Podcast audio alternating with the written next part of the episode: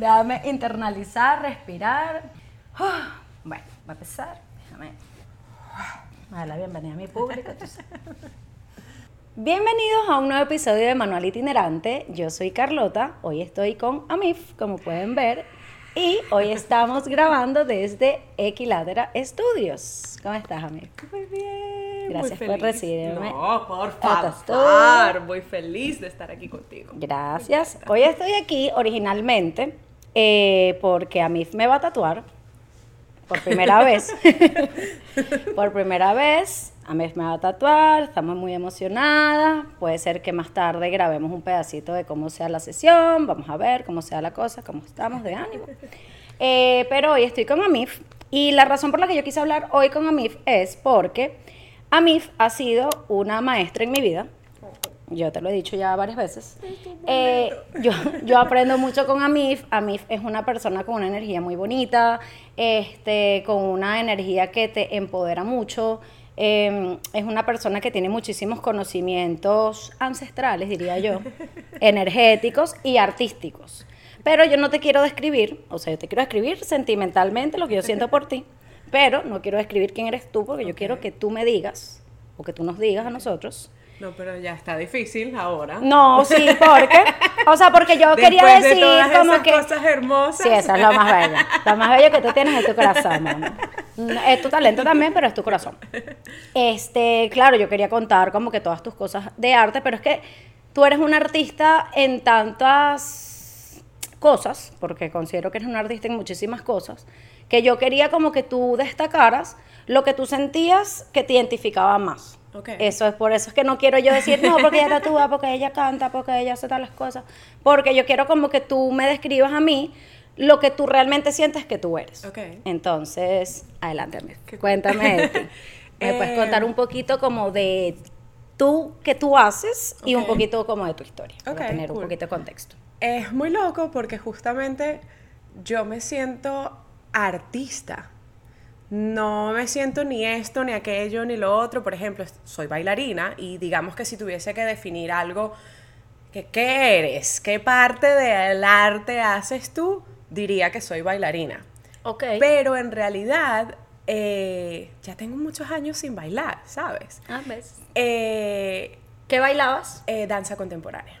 Hice muchísimos años ballet, flamenco, eh, urbano, cualquier cantidad de cosas, pero lo mío es como que la danza contemporánea. Me gusta muchísimo todo, me parece como súper teatral y todo ese lío ahí de, de, de hacer un show como más profundo. Eh, me parece, por ejemplo, el ballet me parece espectacular, pero es muy rígido. Ok. Y si tiene una trama, obviamente, y toda una interpretación y todo eso, pero es más la técnica lo que vas a ver realmente. En cambio, en la danza contemporánea es como un teatro bailado, por así decirlo. Es sumamente expresivo, es sumamente libre, es sumamente, eh, dependiendo de, no sé, la, la situación en la que estés o lo que sea, pero hay mucho espacio para eh, improvisación. Y me parece increíble un arte que te dé tanto espacio para improvisación y que además lo único que necesitas básicamente es tu cuerpo. 100%. Me encanta demasiado la Ah, danza Eso contemporánea. va mucho contigo, fíjate. Sí, no lo había... Sí, eres tú 100%. Entre- de hecho, entré a hacer ballet primero. Y después fue como, bueno, déjame ver esto, qué demonios es. Y danza contemporánea fue como, ¿what? No lo puedo creer. Abarcaba está todas tus increíble. Sí, de hecho, te obligan a hacer ballet cuando estás en un conservatorio, en una academia o lo que sea, eh, porque el ballet al final es la base de todo el baile, literalmente eh, cómo cuentas, cómo se llama, todo. O sea, tú, la- tú tienes una mínima base de ballet y te va a ir muy bien en el Ok. mundo del baile. Si no la tienes, igual te puede ir muy bien, pero es como un plus y te obligan a estar cuando estás en una academia o en un conservatorio, te obligan a hacer eh, ballet también. Ah, no sabía Eh, eso. sí. Ok. Y no sé, nunca me gustó tanto el ballet. No, cone- no conecté a ese nivel con el ballet tanto como conecté con la danza contemporánea. Con el ballet conecto a, ir a verlo, ¿sabes? A disfrutar del ballet como tal, más que yo a ser la performer. Tengo toda la vida yendo a ver obras de ballet y a bailarinas increíbles con mi abuela, no sé qué, que le encanta la ópera y la música clásica y todo eso. Entonces tengo como esa pasión ahí por el ballet, pero no yo como para ejecutarlo. Pero bueno, aparte de ser artista, eh, también soy productora. Estudié comunicación social, hice un montón de cursos como de producción, de eh, lo mío es como que la producción de campo. Ok. Eh, y también se me da bastante bien como que el, artist management y todo ese lío, pero lo mío es como que la logística de crear el evento, ya sea corporativo, ya sea una obra de teatro, la producción de un rodaje, de un largometraje, de un cortometraje, un video musical, lo que sea, toda esa logística de hacer que todo funcione de manera smooth. Me, oh my God, me encanta. Eso es lo tuyo. es lo mío, sí. Me Además, tengo como como esa fluidez. Supongo que tiene que ver un poco también con lo de que me gusta el, el, el baile de la danza contemporánea y todo ese, ese rango de improvisación que tienes que independientemente de que puedas improvisar, eh, tienes que ir como 10 pasos más allá mentalmente, ¿sabes? Para evitar el caos, para prevenir, para, no sé, por ejemplo, en una coreografía bailando en una tarima, que no te vayas a chocar con alguien y, que por lo menos se vea cool, ¿sabes? Claro, Entonces como que tienes que ir pensando toda la logística de todo ese movimiento y más o menos eso sucede con la producción y supongo yo que por eso es como que me gusta y me llama tanto, ¿no? Porque tienes todo un patrón que seguir, pero aún así siendo tan estricta una producción, dependiendo de, de, qué niveles estemos hablando, pero sí, digamos que por lo general es bastante estricto, también hay espacio y libertad para improvisar. Entonces creo que eso me gusta, me gusta muchísimo. Entonces podríamos resumir que me, identifico como artista en líneas generales, no soy cantante, estuve en una banda, canté muchísimo tiempo durante mi vida, en el coro de la iglesia, los niños cantores, en el coro de yo no sé qué, la, la, lo que sea, eh, pero no me considero cantante. Ok, fíjate, exacto. te eh, sientes más identificada como en la época que bailaste. Sí, o sea, te identificas, fíjate, como una bailarina que fue algo que yo pienso que hiciste antes de cantar, ¿correcto? Sí. Mucho Bueno, realmente eh, es como paralelo. Como que siempre, desde muy chiquita he estado, no sé, creo que la primera. Eh, interacción con música y baile fue en preescolar. Ok, ok. tipo en una academia. O sea, no solo tipo los actos que haces en el colegio ahí que tu mamá va a llorar y todo eso. Exacto. Sino eh, estaba aparte en otra academia, tanto de baile como de canto. Entonces como que he estado muy metida desde chiquita en mi familia, prácticamente desde una familia de ovejas negras, todo el mundo es artista. Ah, eso te iba a preguntar. que menos hace, o sea, es una vaina rechísima, ¿sabes? Okay. Eh, todo el mundo está como que muy conectado a ese, a ese lado artístico y me ha permitido explorar muchísimas áreas eh, a nivel artístico. Entonces no me considero una sola cosa, sino más bien me considero artista, si tuviese que definir quién soy. Okay. soy artista. Yo soy arte. Yo considero que tú eres un artista, por eso yo dije, creo que eres un artista multidisciplinaria. Es correcto. Era lo que iba a decir. Sí, totalmente. Ok, eso me gusta. Me, identifico. Yo quería preguntarte, este, pero bueno, ya me respondiste, es que siempre, que toda tu familia hay muchos artistas. Esto ya es algo que tú y yo hemos hablado en algunas ocasiones, pero te lo quiero preguntar como que más directamente tú tienes una personalidad bien característica, vamos a decirlo así. Y bueno, como pueden ver si están viendo, y si no están viendo, los invito a que se vayan y vengan a ver. A mí en este momento tiene el pelo azul, por ejemplo, que a mí yo amo eso, o sea, la señorita tiene varios pelos y eso es algo que a mí genuinamente me encanta y me gusta, pero yo entiendo que sí, chévere, ya tú tienes una personalidad para eso, pero esto es una personalidad que yo creo, yo considero, este, que debes haber formado de alguna manera. ¿Por qué te pregunto esto? O sea, porque yo sé que hay mucha gente que quiere hacer cosas que no se atreve a hacer y yo te veo a ti como una persona que se atreve a hacer todo lo que quiere hacer. Sí, te veo muy así. Entonces yo te quiero preguntar, porque esto fue algo que nosotros hablamos ya hace un tiempo y que por eso fue que hice la introducción que hice, que tú eres una persona que empodera mucho y eso viene mucho de allí, o sea, de que tú eres muy auténtica, ¿cómo tú lograste como insertar en tu raíz, porque yo lo veo muy así, esa autenticidad con la que tú te mueves por el mundo? Creo que tengo que agradecérselo mucho a la manera en la que me criaron. Ok. Eh, siempre tuve muchísima libertad de expresarme. Eh, mi mamá y mi abuela son unas mujeres increíblemente empoderadoras y maravillosas y siempre me dieron la libertad de, de ser. Ok. Eh, siempre respetaron mi autenticidad y mis decisiones y aunque no les pareciera, ¿sabes? O sea, una, una, cosa que siempre me decían era como en esta casa usted tiene voz y voto y como es en esta casa es en el mundo. O sea, tu voz y tu voto vale y si tú eh, tienes que entrar en un debate a defender tu voz y tu voto, tú entras en ese debate a defenderlo. O sea, usted hable. Ok. Y algo que mi mamá, o sea, yo me vestía como una loca, total y completamente. O sea, una temporada de mi vida, pasé tipo por las temporadas estas que los niños no se quitan el disfraz de Halloween, Ah, la bueno, vaina, no sé claro. qué. O sea, la niña con el disfraz para todos lados. Ok. Y pasé una temporada, por ejemplo, que la tengo como muy entre ceja y ceja, eh, con- vistiéndome con unos leggings, así como un, un, un jumpsuit Ok. verde fluorescente. que sí, un bucket hat rojo, así como de pana, y unos Converse de bloques de colores pasteles, de Ok. esas bot. Y ahí yo, yo iba así por la vida. ok.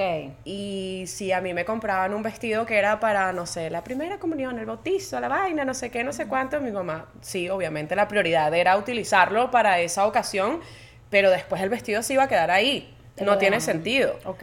Y yo usaba mis vestidos con mis hombreras todas pomposas, los lazos, no sé qué, con unas botas de caucho. Ok. una media de un color, la otra de la otra. Entonces, como que esa identidad que me permitieron tener a través de la ropa, Ajá. eh, me permitió desde muy temprana edad explorarme, disfrutarme, jugar sin ningún prejuicio, sin ninguna consecuencia de, ah, la gente normal no se viste así, no nos importa. Eh, y siempre, siempre tuve como que esa, esa libertad de decidir qué ponerme, de qué jugar, qué ver, qué no ver y ese tipo de cosas, ¿no? Entonces creo que muchísimo viene de, de esa libertad de, de- y ese respeto a, a- a mi ser individual, aunque fuese una niña de cuatro o cinco años, lo que fuera. Entonces creo que pudiera ser muchísimo ese, ese, esa libertad que me dieron al, al- al- a la hora de vestirme, porque al final eso era ropa y ya, ¿sabes? Y, y hoy en día es algo que siento que tiene muchísimo poder, ¿sabes? La manera en la c- como te vistes. Eh, si, yo, por ejemplo, si tengo un día malo, voy y me pongo cualquier cantidad de cosas que no combinen entre sí. Ok. O sea, es- esa es tu manera como de expresar tu If mood. I can Ok. pull that off, Ok. everything's gonna be fine. Ok. ¿Sabes? Si yo me puedo ver feliz, tranquila y en armonía como una loca, yo puedo con todo. Ok. Y muchas veces, por ejemplo, eh, la ropa me ayuda a, no sé, de pronto si en el trabajo tienes un día duro en el que tienes que ser, no sé, el jefe que pone orden, no sé qué, el outfit va de acuerdo a ese personaje. Ok. Ese personaje le da vida a toda esa, esa atención que tú le das, ¿no? Esos detallitos que haces. Entonces como que siempre he ido como que explorando mucho con, con la ropa. Con la ropa. Y me gusta muchísimo y creo que eso viene de, de justamente todo. Fíjate que comparto tu amor por la ropa. A mí me gusta mucho la ropa y yo siento que yo también uso mucho la ropa para expresarme y también pienso lo mismo. O sea, los días que yo no me siento tan bien, si yo me arreglo de una manera que a mí me gusta lo que yo veo, ya. O sea, ya es Totalmente, como que, pff, totalmente. mírenme, no me importa nada. Totalmente. Tal cual eso. Eh, te quería preguntar algo. Eh, ajá, ahorita que hablaste sobre las energías masculinas y femeninas. En este momento de tu vida, ¿tú sientes que has logrado equilibrar como que tu vibra femenina y masculina? ¿Te sientes o es que un día te paras tal cual? Hoy quiero ser una princesa, mañana quiero ser un camionero. Yo quiero aclarar. Así, todo. Me encantó que te comparé con un camionero. Discúlpeme los camioneros porque a lo mejor hay un camionero que se siente princesa, porque puede ser. Sí, pues uno nunca sabe. Claro, claro, Uno y es puede verdad. Y tiene toda la razón del mundo, ¿no? ¿Qué es eso, no? Es eh, toda- todas esas incomodidades sociales viene de, de- de, digamos, lo que pudiera ser el, el sistema educativo, ¿sabes? Que te meten una cajita y es todo el mundo es igual, ¿sabes? Y tú, si a ti no se te dan las, ma- las matemáticas, tú tienes exactamente la misma cantidad de horas de matemáticas que una persona que se le da fácilmente. Tal cual. No tiene sentido. Entonces es como un poquito eso, ¿no? Como que todo es exactamente lo mismo para todo el mundo. Obviamente se espera que todo el mundo se vista y se exprese de la misma manera, que todo el mundo le guste lo mismo, etcétera, etcétera, etcétera. Eh, repíteme la pregunta. Y que, señorita, eh, disculpe, se me olvidó lo que me preguntaste. Sí. Este- Menos mal que yo tengo todo aquí anotado. Este, te preguntaba que si hoy en día tú has logrado encontrar un equilibrio como entre tu energía femenina y masculina o no. No, para nada. Ok. En absoluto. Eh, de hecho, no encuentro un balance entre mis múltiples personalidades. A mí O me sea, pasa eso. Se me hace muy complicado y tiene que ver muchísimo, no sé, sabes, con, con la música que estoy escuchando, con el proyecto que estoy involucrada, con la gente que estoy andando. eh, de pronto, no sé, por ejemplo... No, es que no. No, ok. Sí, te lo pregunto porque, eh, mira- Voy como fluyendo según me vaya sintiendo. Si un día quiero hasta ponerme un bigote, me lo pongo y ya. Como que no. Me encanta. sí, como que de alguna manera no. No es como que, ay, bueno, ya me cansé. Ok. Es como que un día me levanto con ganas de ponerme tres pelucas al mismo tiempo y el otro es que no quiero, pero ni verme en el espejo. Entiendo. Pero tu personalidad, digo, tu personalidad como tal per se. O sea, tú, yo, yo sí te digo, yo sí he tenido que encontrar en mi personalidad un balance, porque yo sí siento que en mi personalidad lo que prevalecía más era como la vibra masculina. ¿En qué sentido? O sea, yo era una persona, soy todavía, ¿no? Pero digamos, era como mucho más protectora, era como mucho más, yo no me dejo ayudar porque yo puedo, porque yo sola, Bien porque yo soy, porque yo sola puedo todo, porque yo la más arrecha.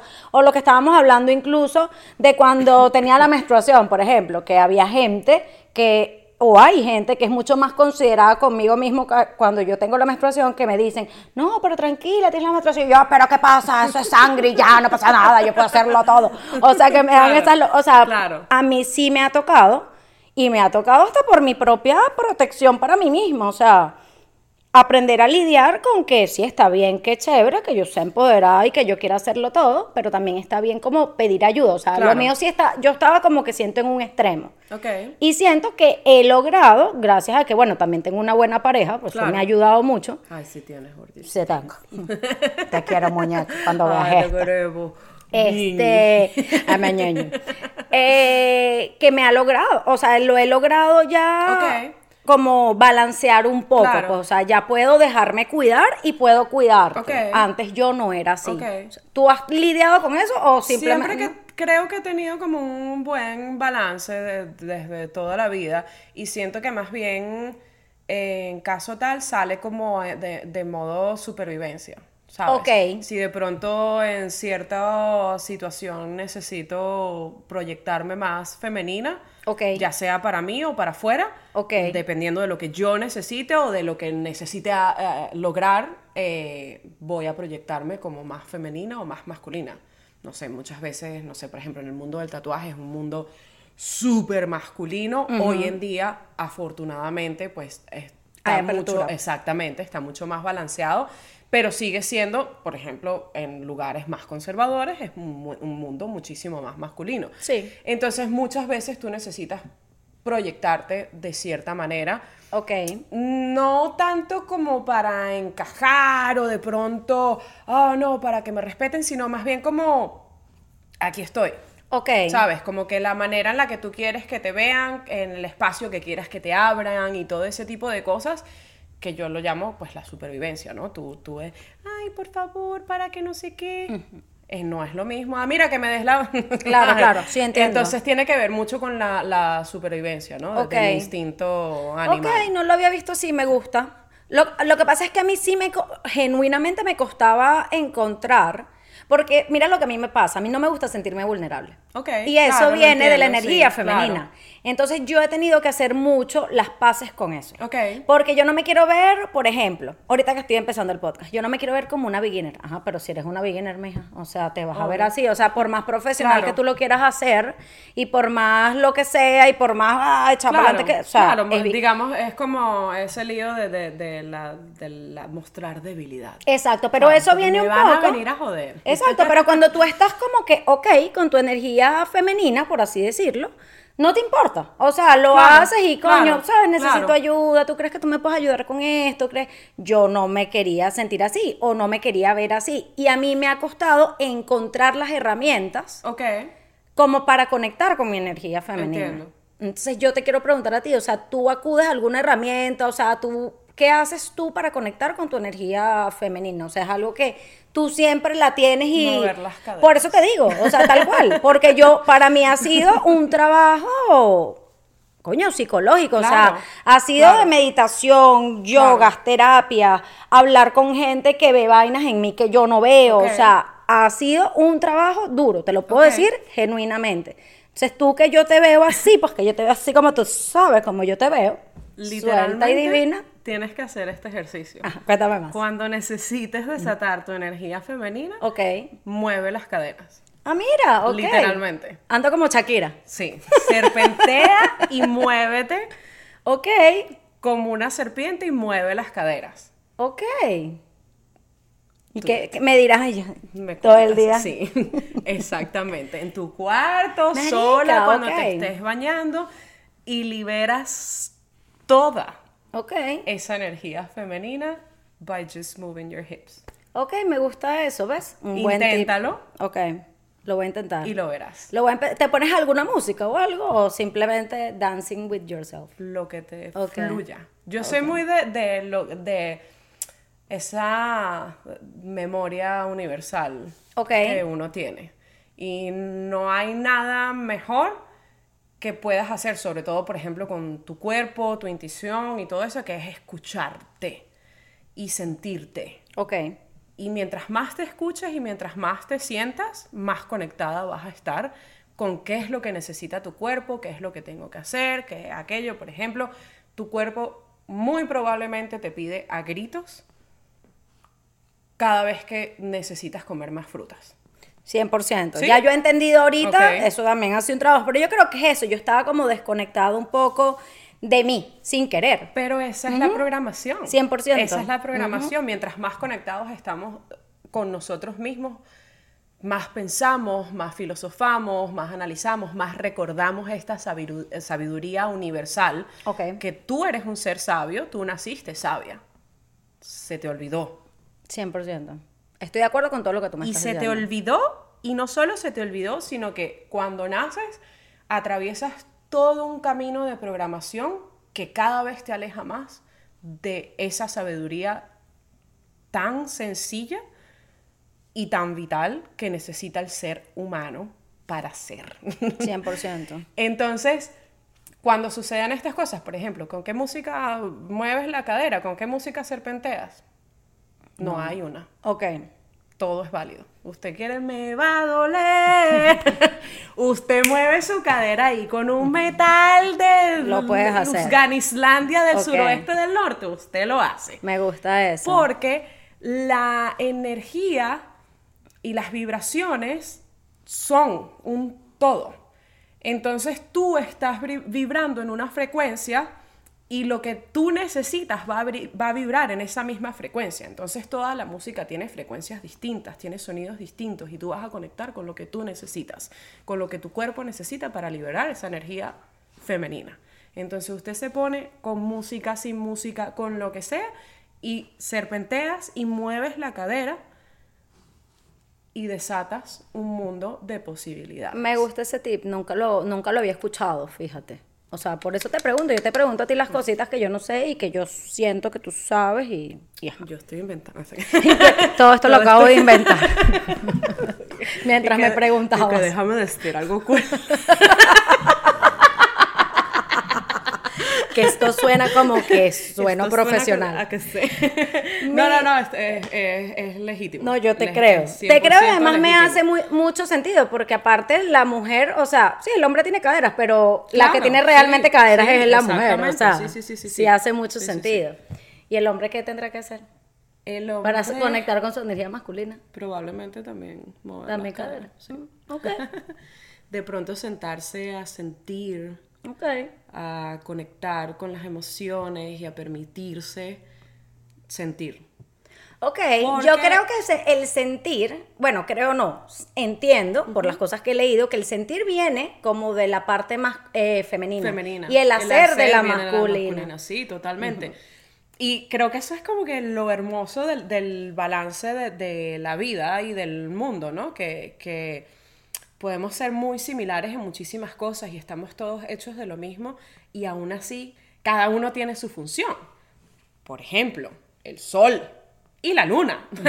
Siempre. ¿Sabes? Una le toca un horario, una cosa, funciona de esta manera, se mueve así, se mueve asado y funcionan maravillosamente los dos juntos. Entonces eso está como que muy cool y me gusta muchísimo eso que acabas de decir porque es 100% verídico. El hombre es de hacer y la mujer es de sentir. Entonces supongo yo que por eso funcionaría tanto como que el sentarte a, a- a- a estar con tus sentimientos, con tus emociones, con conectar con esa vulnerabilidad, con, 100%. con ser como más delicado contigo mismo, por así decirlo, en vez de querer toda esa eh, eh, proactividad de vamos a construir y vamos a cazar y a matar al animal y no sé qué. Ah, Cálmate, Respira. respira. ¿Cómo te sientes tú con esto? ¿Sabes? ¿Cómo lo ves? ¿Cómo lo visualizas? Y muchísimas veces por ejemplo, con, con una pareja o lo que sea, más allá de, de cuando estás teniendo una situación o en líneas generales, más allá de preguntarle a tu pareja cómo te sientes con eso, es cómo lo ves tú. Porque los hombres, por lo general, no están tan conectados con ese siento, soy emoción, no sé qué, no sé cuánto, sino, bueno, yo lo veo de esta manera, porque estos hechos y aquellos estos, no sé qué, no sé cuánto, la, la, la, y eso ayuda muchísimo a, cortar ese camino de diferencia, ¿no? De, de cómo ven las mujeres y los hombres y cómo se expresan las mujeres y los hombres sobre una misma situación. En vez de preguntarle a un hombre, que a una mujer se lo puedes preguntar muchísimo más fácil, ¿cómo te sientes? Y la mujer te va a decir, no joda. Y el hombre te va a decir, "Eh, bueno, bien. ¿Me puedes repetir? Ah, siento, yo me siento bien. Y es como que, ah, bueno, pero no me dijiste nada. Es como, ¿cómo lo ves? Cuéntame. ¿Cómo visualizas tú esto? Y ahí, de ahí puede salir una conversación mucho más eh, cercana a lo que uno quisiera escuchar como, eh, como mujer. A eso eh, siento esto. Me gusta eso. Mire, y quiero preguntarte otra cosa que no tiene que ver con esto, pero tiene que ver, no tiene que ver con esto. que es mentira, no tiene nada que ver con esto.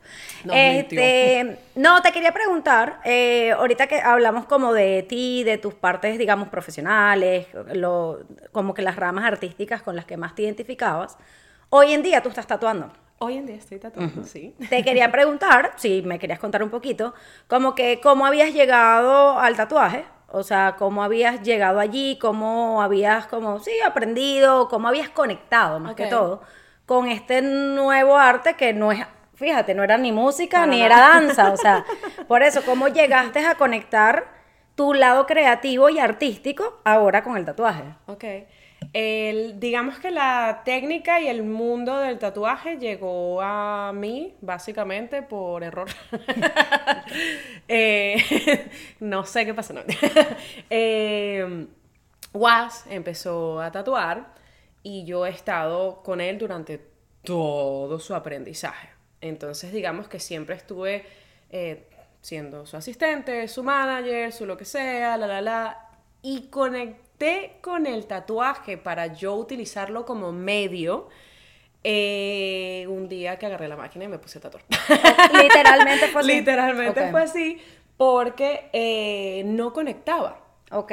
Pasé muchísimos años trabajando con el tatuaje y todo el mundo, pero tú tatúas. Y yo, no. bueno, pero yo me quiero tatuar contigo. Y yo, que yo no sé tatuar. O sea, a mí eso no, Claro. yo, yo soy la que lleva la P aquí, ¿sabes? Yo soy la señora que organiza el desastre. Ok. Y partía un poco esa sensación del lío este de lo eh, sí, digamos la hostilidad del mundo del tatuaje. El mundo del tatuaje no solo eh, las herramientas han eh, evolucionado muchísimo en los últimos 10 años y en los últimos 5 años, Sí, no, antes la gente tatuaba con un bolígrafo y una liga, o sea. literalmente. Eh, ahora eso es como, oh, qué cool es. Ahora es como, Sí, porque ahora está moda los vintage. Este pana hace unos tatuajes a bolígrafo, así que, wow. Eh, el mundo del tatuaje, digamos, la industria, eh, tiene un lío muy de la calle. El mundo old school del tatuaje está muy linkeado a eh, el tatuaje me salvó la vida, yo si no estuviese tatuando estaría preso, me hubiese muerto de sobredosis, me había perdido a mi familia y cualquier cantidad de cosas así, lo que refleja de dónde viene originalmente, digamos, la, la cultura eh, del tatuaje, ¿no? Eh, que es muy gángster, la mafia, no sé qué, y todo eso, entonces ese mundo a su vez es bastante masculino. Obviamente, si traduces todo esto al mundo del tatuaje, pues Sí, claro. dos más dos son cuatro y es obvio. Entonces, ¿qué pasa? Que en cierto modo, la vieja escuela del tatuaje es muy... eh, ah, te tienes que ganar el respeto. Sí, porque es como entrar como en una. como en un. como en un club. No es como un club, pero es como. Sí, como una secta. Sí, iba a decir secta, pero Sí, no sí, quería decir no, no, no, secta. al final es como pero una sí, especie de culto, sí es, como un culto. Esa es, la- totalmente, es totalmente. eso, es como un culto. Sí lo es. Y a mí ese lío de te tienes que ganar el respeto y si tú no tatúas 10 horas seguidas no eres tatuador respetado y si no haces este estilo entonces tampoco y no sé qué. A mí esa, esa energía no, no, No. ah, para nada. Ok. Yo no, yo puedo participar en una competencia sin ningún problema, pero no tengo esa necesidad de campeonarme en la vida. Ok. No tengo esa necesidad de, de las medallitas o de los trofeitos y de todas estas cosas que son divertidas, son experiencias increíbles. He participado, estuve en natación, por ejemplo. Tienes que ganar. Claro, claro. Estaba en el equipo de natación. Y. Estaba- y ganaba. Estaba en el equipo de básquet, en el equipo de voleibol, no sé qué, la, la, la. No me importa, pero esa, esa necesidad de, de ah, lo voy a ganar todo, no la tengo. Ok. Esa necesidad de ganarme el respeto de una comunidad, no la tengo. Eh, entonces me costaba, como que chocaba muchísimo yo convertirme en tatuador. Sentía que tenía que luchar por mis respetos y mi puesto en el mundo del tatuaje. y yo, por ejemplo, no, como Was, que es ilustrador, o sea, este hombre fue a la universidad a estudiar ilustración. Claro, Fue a la universidad a estudiar diseño gráfico. Ahí voy a venir yo, hace unos garabatos. Ok. ¿Qué es eso? Tú te sentías Ajá, así. Exactamente. Entonces me puse yo misma esa presión y no lograba conectar. Aparte que eh, sufro como de todo tiene una sensación, esto huele a algo, lo tocas y no sé qué. Y yo pensaba que me iba a dar muchísimo asco la sensación de la máquina, de la aguja en la piel. No miedo de, ay, le voy a hacer daño, que muchísimas veces es como que no, a mí lo que no me funciona es. No, no, no. Asco. Yo pensaba que iba a tener un asco horrible porque iba a ver la piel abriéndose. Pero qué tatuajes eran eso No que tú sé, ibas a hacer a mí. No sé. En mi cabeza estaba que como yo tengo que trabajar tan pegada a la piel, yo lo iba a ver Claro. feo, mal. Que no sé por qué, porque a mí me encanta ver una cirugía plástica. Sí, pero Ay, yo que le entiendo lo que tú dices. ahí la nariz bello, que le pongan... No, doctor 90 210. Ajá, exacto, yo esa vaina me encanta y me sé todos los nombres de todo y no sé qué, o sea, hasta recomendaciones de cómo curarte la vaina, ¿sabes? O sea, me encanta. No sé cómo sucedió, pero sentí que me iba a dar asco. Yo supongo que también tiene que ser algo como una sugestión que yo tenía que iba relacionada más al, al lío social, al, al, al peo del culto, al entrar al mundo del tatuaje, no sé qué, y bueno, mi cerebro lo llevó por cualquier lado. Y, Claro, tu cerebro te buscaba otras como Ajá, excusas. Exactamente. Y esa vaina se me quitó, las dos cosas. El asco que pensé que iba a tener agarrando la máquina. Y el- la confusión de, ah, bueno, yo no encajo aquí porque yo quién soy para estar haciendo unos garabatos. Ok. Cuando empecé a mostrar mis dibujos, que mis dibujos son literalmente garabatos. No son. Habían uno bellísimo que no quiero decirlos porque no sé si los vas a hacer eventualmente, pero que a mí me encantaban. Los hacemos todos. Ok.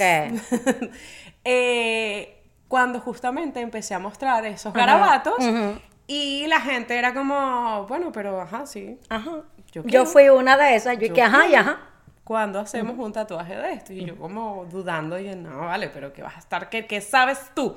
Ignorante. Que tú no sabes de arte, a ti lo que te gusta es pura mamarrachada y que, pero si tú Pero lo mira, hiciste. resulta que la gente quiere tatuarse mamarrachadas y aquí estoy yo para hacer mamarrachadas.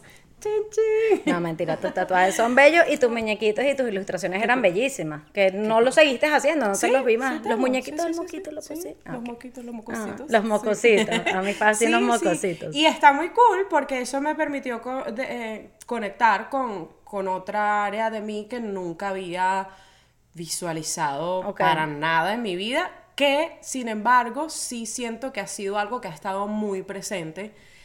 Por ejemplo, durante mi adolescencia eh, me ayudaba muchísimo a cualquier momento negativo que estuviese pasando o positivo incluso, pintar. Ah, ok, ya pintabas Dibujar. cuando eras... colorear, restregar creyones contra la hoja, tirar pintura en una pared, o sea, lo que sea que incluyese colores y cualquier medio. Ok. Empecé como a intervenir cosas, pinté todo mi cuarto Ok. a punta de no soporto esta mierda, ¿qué hago? Y era déjame drenarla pintando. Ok. Entonces, conectar esas dos cosas que me parecen sumamente positivas, como el hecho de crear, ¿verdad? Y crear algo que venga de ti, como el hecho de drenar a través del arte, me parece increíble. Entonces me pareció muy cool tener la oportunidad de, de- expresarme a través de otro medio, que además, por ejemplo, está muy conectado a yo puedo vender cuadritos de esto, yo puedo vender camisitas de aquello, yo puedo hacer esto, lo otro, no sé qué. Entonces es como muchas áreas en un solo lugar. Y eso me parece súper, súper, súper cool. Además que, por ejemplo, los diseños que hago, por muy simples y tontos que parezcan, tienen un peso detrás, tienen como una historia detrás. Por ejemplo, los mocosos tienen, son personajes, ¿sabes? tienen una descripción, tienen una personalidad, no sé qué, y todas las cositas que hago van más o menos con ese estilo. Ah, Entonces eso me gusta. eh, conecté de esa manera. Just fucking doing it. Eso me gusta. ¿Y pueden hacer buquear contigo appointments? Claro que sí, mi gente, se puede buquear. Aquí no. Lo dejamos aquí está el insert y que yo no sé hacer eso a mí. No le estoy diciendo a la gente que aquí hay un insert, que yo todavía no sé insertar Lo dejamos información. en los comentarios. Sí, no, obviamente yo voy a dejar aquí toda tu información, toda la información de Quilátera para que puedan hacer appointment contigo. Y yo creo que lo vamos a dejar hasta aquí porque me gustaría, de- o sea, como que ahorita que hablamos del tatuaje, insertar al final un pedacito del Perfecto. tatuaje. ¿Te Me gusta? encanta. Ay, gracias por estar aquí conmigo. por tenerme aquí contigo. Te amo. Te amo Y infinito. bueno, gracias, a ustedes por vernos, escucharnos. Ya saben dónde estamos: Spotify, Apple Podcast y YouTube. ¡Mua! Y nos vemos el próximo. Bye. Qué cool. Mira la gordita. Ay, me encantó este episodio. ¡Qué cool!